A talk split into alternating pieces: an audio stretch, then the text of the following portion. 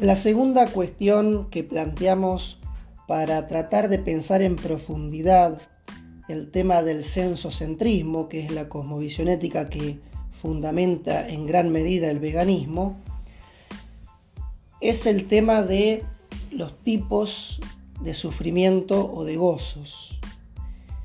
No ya el tema de los grados de sufrimiento que veíamos en el podcast anterior, sino los tipos de sufrimiento. ¿A qué nos referimos? No es lo mismo sentir un poco de hambre y sufrir que sentir mucha hambre y sufrir más.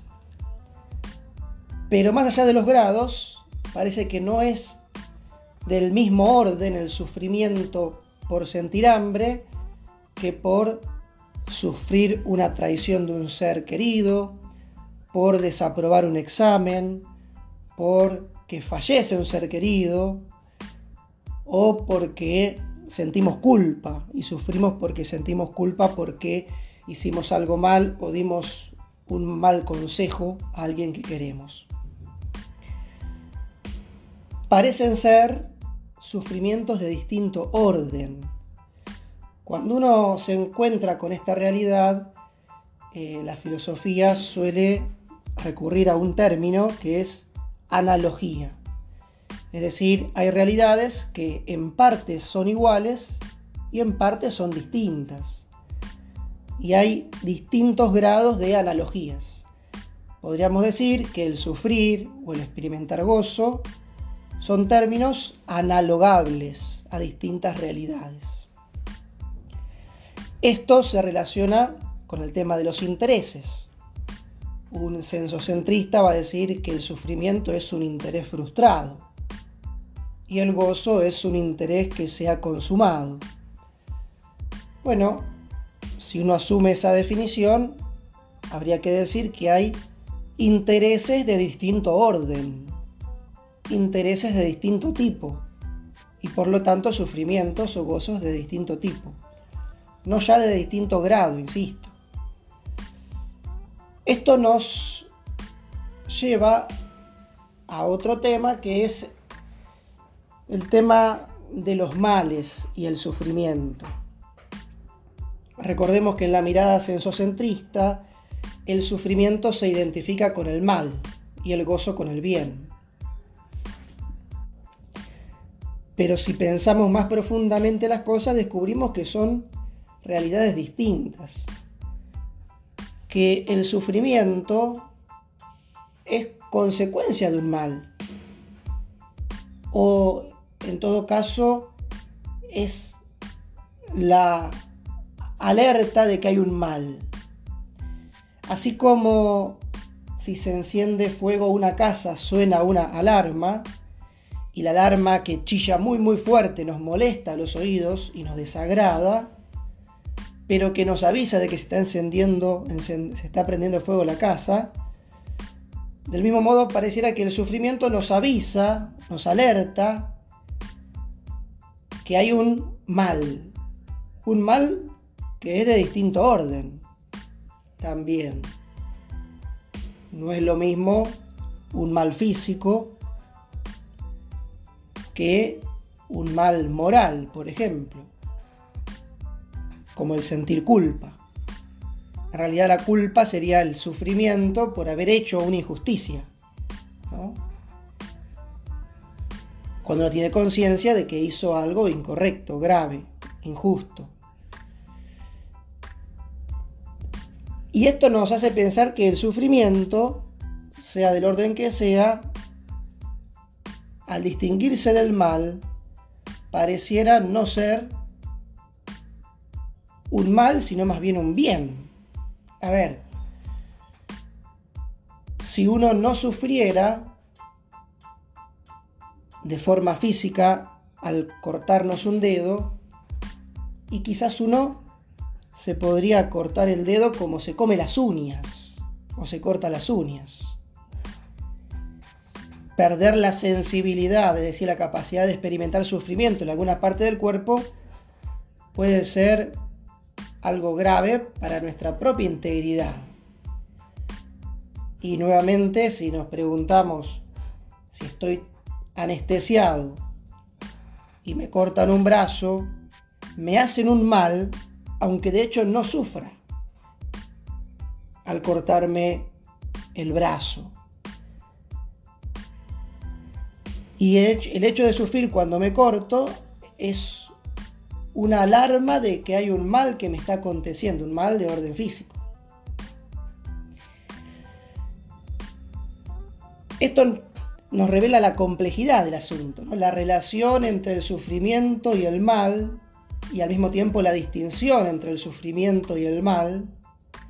Por supuesto que en alguna circunstancia particular podría darse que yo me anestesie, porque si bien voy a sufrir un daño en mi cuerpo, en realidad ese mal está ordenado a un bien mayor. Entonces me tienen que, por ejemplo, estirpar algo maligno del cuerpo, me tienen que abrir el cuerpo y sacar eso malo y para hacer esa operación, esa cirugía, hace falta anestesiar.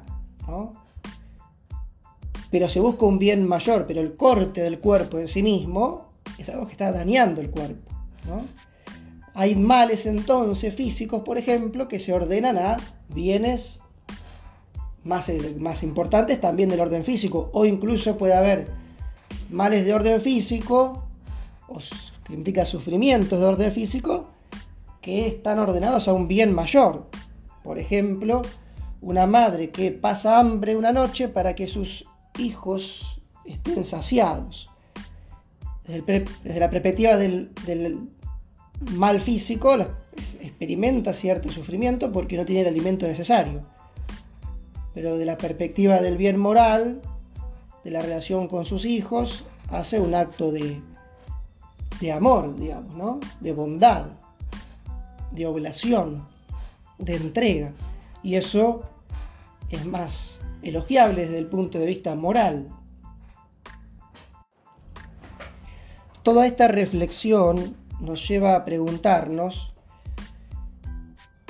de que si hay intereses de distinto orden, porque hay sufrimientos de distinto orden, gozos de distinto orden, será porque las realidades, las naturalezas son de distinto orden.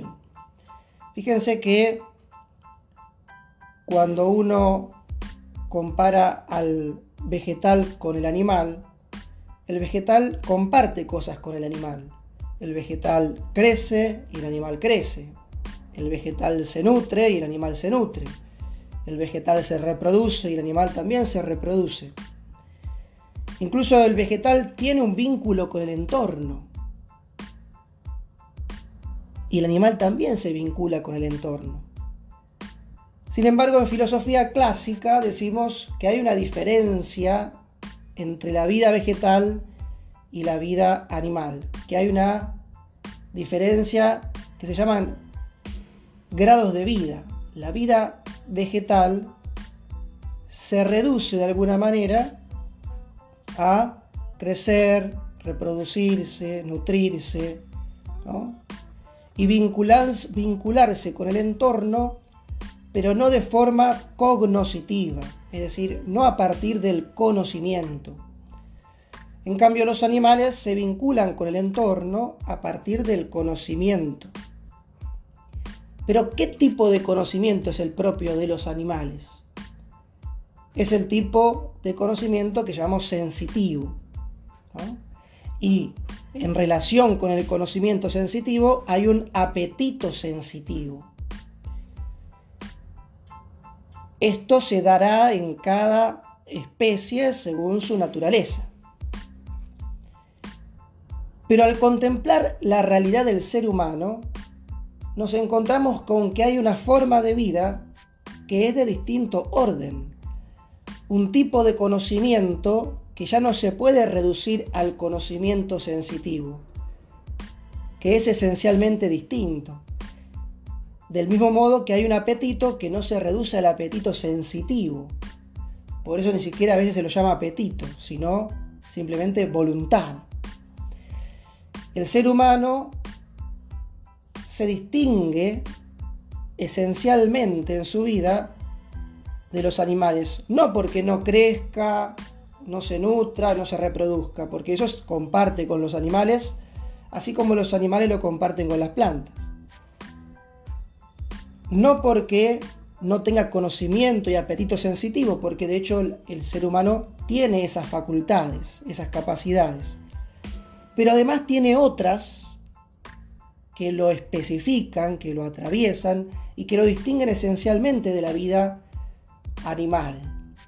Nos referimos entonces a el conocimiento intelectual, que implica un montón de operaciones, analizar, sintetizar, definir, juzgar, distinguir, razonar, un montón de operaciones. Y también la voluntad, ¿no?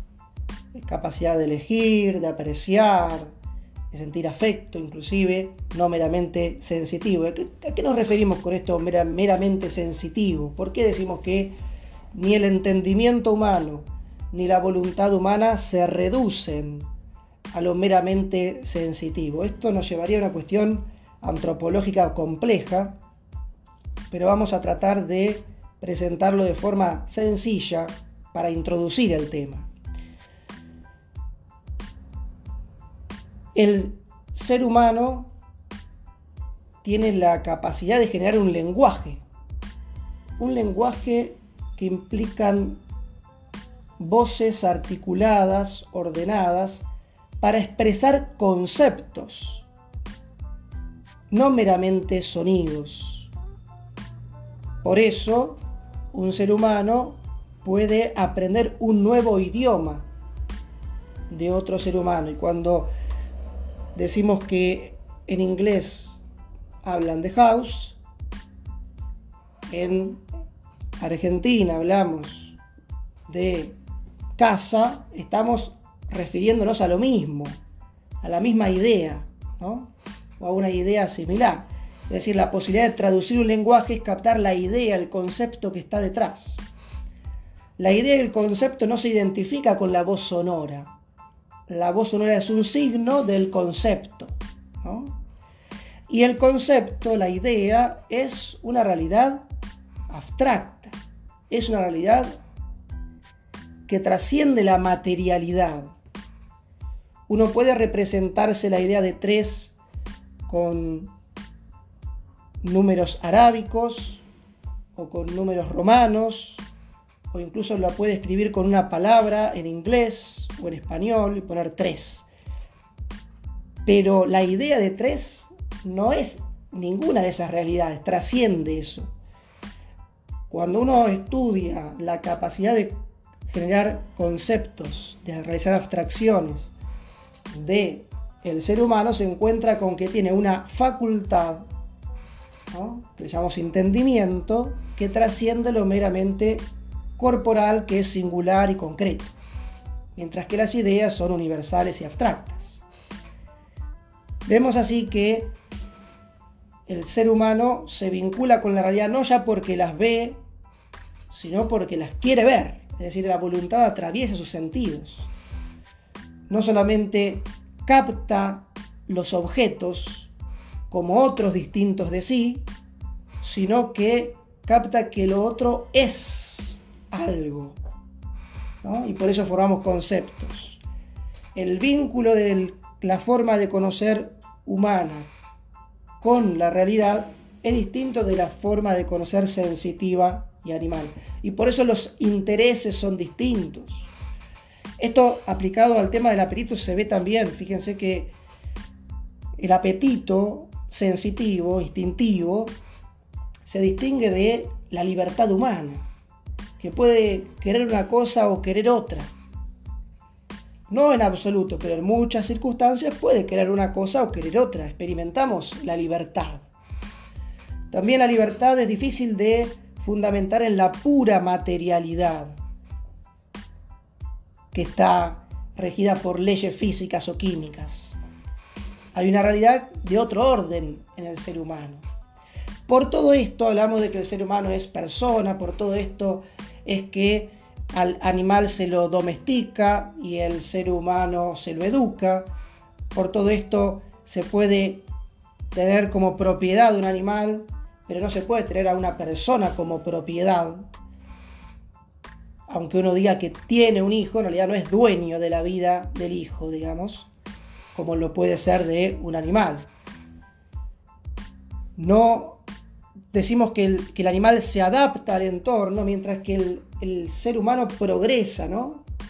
Puede producir cosas nuevas, no simplemente por una mera adaptación, sino por un conocimiento intelectual de cómo funcionan las cosas, ¿no? de las leyes internas de la naturaleza. Todo eso hace que la vida realmente humana sea una vida de otro orden que la vida meramente animal. Por eso el ser humano experimenta eh, una angustia y siente culpa por algo que hizo, mientras que el animal no experimenta ese tipo de sentimiento.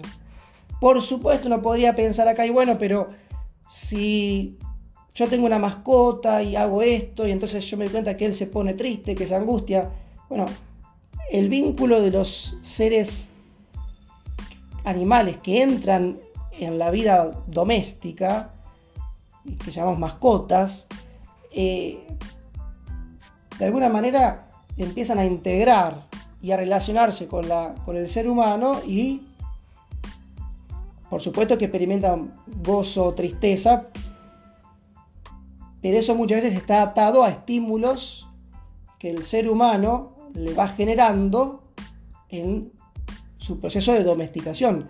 Estímulos donde premia o castiga determinadas eh, actitudes, acciones que realiza el animal.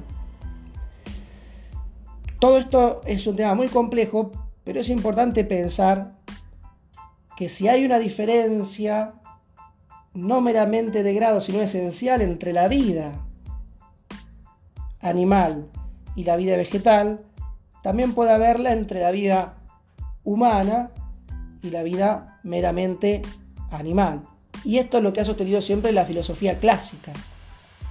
Y esto es un punto de partida importante para reflexionar sobre el orden de las cosas. Y en ese orden, qué es lo justo, qué es lo bueno, qué es lo que corresponde y qué es lo que no. En este sentido, y para ir cerrando este podcast más largo de lo habitual, es que debe pensarse en la acusación que se hace a veces de especismo a los que consumen productos de origen animal.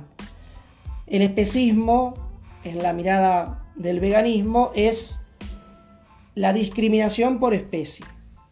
Se considera que el ser humano es un animal más, una especie animal más, y entonces valorar algunas especies y infravalorar otras es una discriminación. Para que se entienda esto, se suele relacionar con el sexismo o el racismo. Así como hay discriminación por razas, hay discriminación por sexos, entonces el especismo sería discriminación por especies. ¿Cuál es el error de este razonamiento?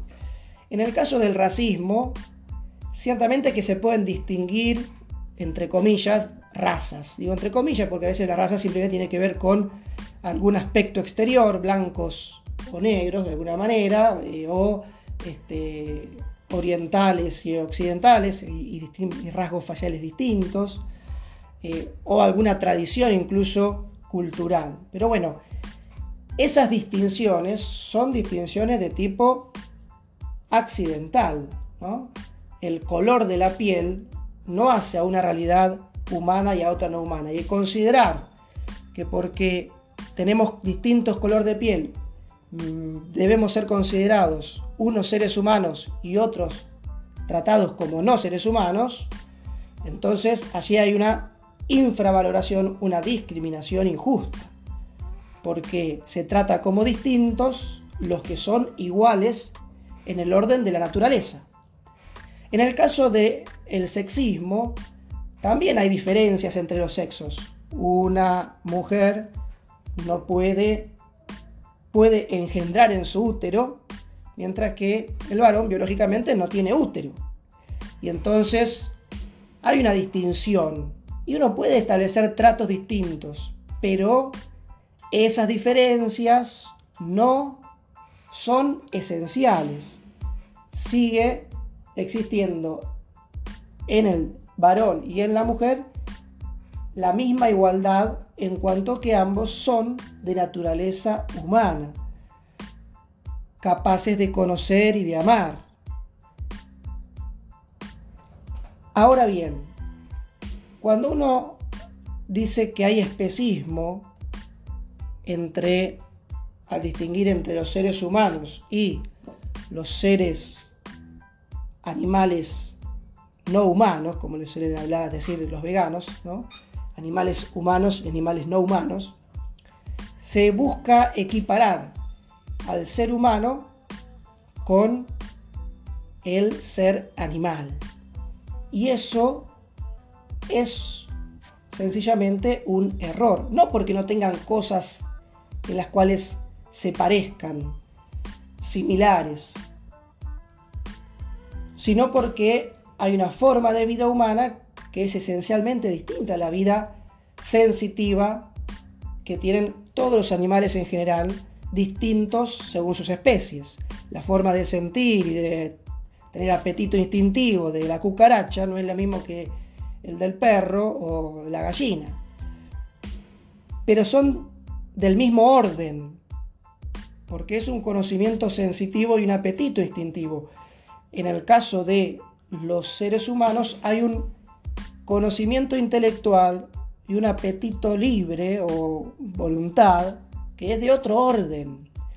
Fíjense que si uno considera discriminar esto, es decir, el tratar y el considerar que el ser humano es esencialmente distinto a la vida meramente animal, podríamos nosotros decir, y entonces eh, el tratar diferente a las plantas que a los animales es también discriminar. Y para ponerle un nombre ridículo, llamaríamos a eso vitalcismo, una palabra inventada por mí para expresar lo siguiente.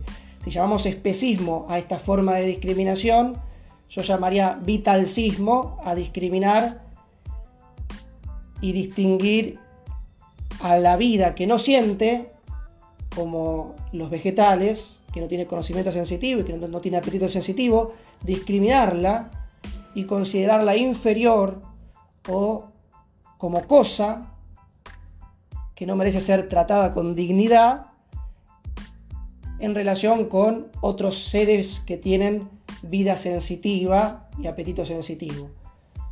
Discriminar por tipos de vida distintos. La vida vegetal es menos valiosa que la vida animal. Eso es vitalcismo, eso es discriminación, eso es injusto. Fíjense que todo esto que estoy diciendo es un absurdo, no nos choca. Pero está funcionando dentro de sí el mismo razonamiento. Que aquel que considera el trato distinto del ser humano al resto de los animales como especismo. Bien. Estos temas son todos temas complejos, álgidos, que hay que pensar en profundidad. ¿Por qué? Porque así como si realmente hay una diferencia esencial entre la forma de vida humana y la forma de vida de los animales, y al considerarlos iguales, esencialmente, es decir, que las diferencias solamente son de grado, nos puede llevar a un trato injusto. Así como tratar a la planta como si fuera un ser humano y valorarla por encima de cualquier otro ser humano, a las plantas, o del mismo modo que valoramos y cuidamos la vida humana, sería un acto injusto, como también sería injusto tratar a una piedra por encima de la vida humana. Si real, ¿Por qué? Porque hay distintos modos de ser y un orden que suponen esos modos de ser. Entonces tratar al animal al mismo nivel, podríamos decir, de la misma forma que un ser humano, siendo esencialmente realidades distintas, eso puede llevarnos a un acto injusto. Esto es un tema para pensar en profundidad y no superficialmente, dejando un poco a veces los afectos de lado y haciendo las preguntas correspondientes y las objeciones correspondientes que con gusto buscaré responder si aparecen o que realizaré en posteriores podcasts para evaluar objeciones.